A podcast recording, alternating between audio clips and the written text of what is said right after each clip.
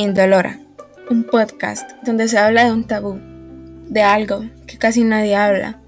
Yo vengo a atreverme a entrar a este mundo de la eutanasia, a hablar de todo lo que nadie habla y de lo que quizás no tengas conocimiento alguno.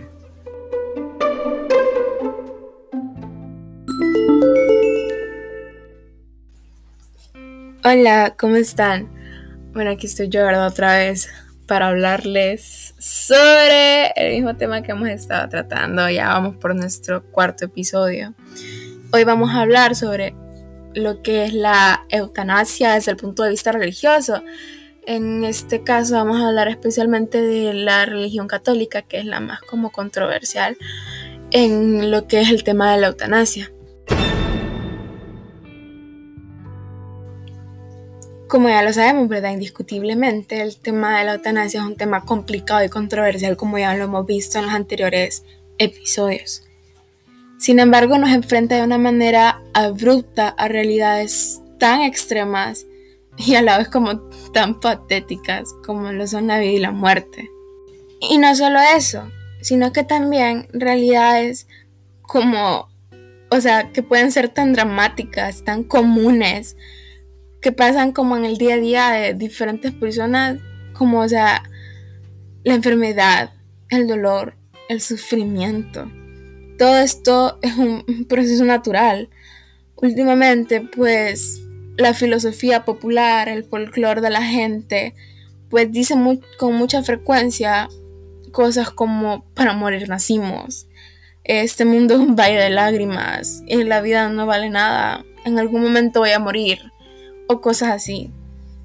Sin embargo, ¿cuántas cosas nuevas podemos tener en nuestra vida? Ilusiones, logros, utopías. Al igual que eso, también pueden haber angustias y agonías, pero en sí, de eso se trata la vida. Entonces se dice que Dios el Señor formó al hombre de la tierra misma y que sopló en su nariz y le dio vida. Así el hombre comenzó a vivir. Pues indiscutiblemente la fe cristiana parte de un principio de saber de que Dios es el creador y el originador de todo cuanto existe. En cuanto a los seres humanos, Dios es el formador y el dador de vida. Toda acción creativa de Dios, enmarcada dentro de la voluntad, iniciativa y los propósitos de Él para con todo el universo, nos conduce necesariamente a las afirmaciones fundamentales de la fe cristiana. No nos creamos a nosotros mismos. Nosotros no producimos nuestra propia vida y existencia. La vida es un, es un don de Dios. La impronta de Dios que le da valor a la dignidad de los seres humanos es que fuimos creados a su imagen y semejanza. Dios es el dueño y señor de todo lo que existe. Y Dios delegó desde un principio que nosotros los humanos éramos no más y no solo los administradores de nuestras propias vidas. La vida concebida a todos los seres humanos es para el servicio y la gloria de Dios. No obstante, la degradación del género humano por el pecado hace que Dios nos dé una nueva oportunidad para gozar de la nueva creación en Cristo Jesús. Por todo esto que les acabo de mencionar, el Dios de la vida convoca a que nosotros busquemos la firme y permanente vida. Porque dice en Deuteronomio 30, 19, os he puesto delante la vida y la muerte, la bendición y la maldición. Escoge pues la vida para que vivas tú y tu descendencia, pues Él es tu vida. Y en efecto, la religión cristiana, aunque proclama y lucha por la vida, no ignora ni es ajena a la realidad de lo que es la muerte. Sin embargo, dada su naturaleza y el cometido universal, tiene un mensaje de fe y esperanza, y mucho más de fortaleza para luchar contra la muerte. Ante los hechos de la muerte, él mismo afirma en Juan 11:25, yo soy la resurrección y la vida, y el que cree en mí, aunque esté muerto, vivirá. La plena certeza de que la fe cristiana estriba en su lucha frontal contra lo que es la muerte, es un hecho insólito pero decisivo para la religión cristiana, de tal modo de que en la resurrección de Jesucristo, si Cristo no resucitó, nuestra fe es vana y somos los más dignos de conmiseración de todos los hombres. Dice San Pablo en 1 Corintios 15, 17. Con base en todas las consideraciones que ya mencioné anteriormente, ¿cómo es que el cristianismo, en este caso el catolicismo, responde a todo esto? Pues en muchas circunstancias que son previas a la muerte, se presenta lo que es la enfermedad, el sufrimiento y pues en este caso el enfermo terminal.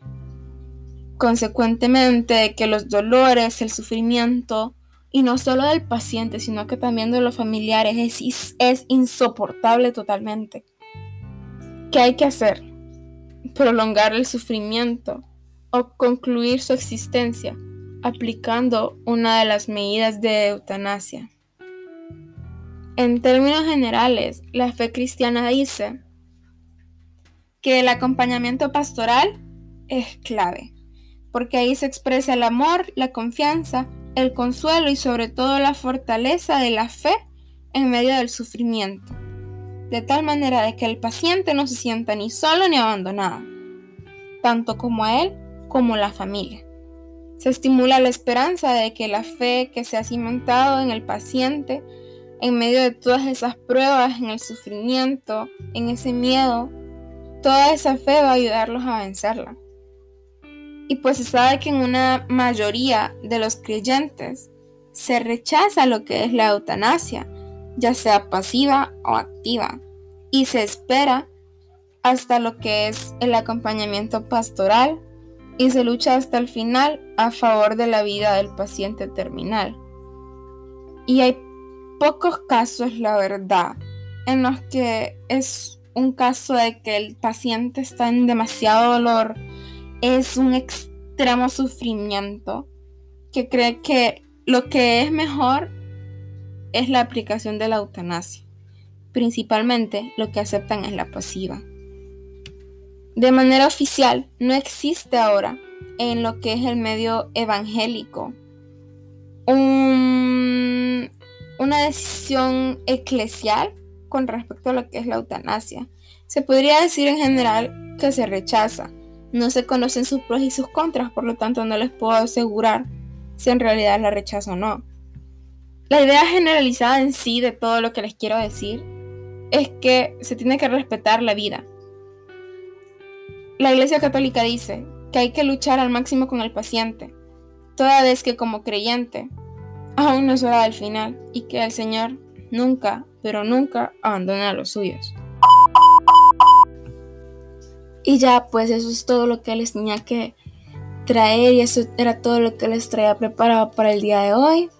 Y bueno, muchas gracias por seguirme escuchando y nos vemos a la próxima. Adiós.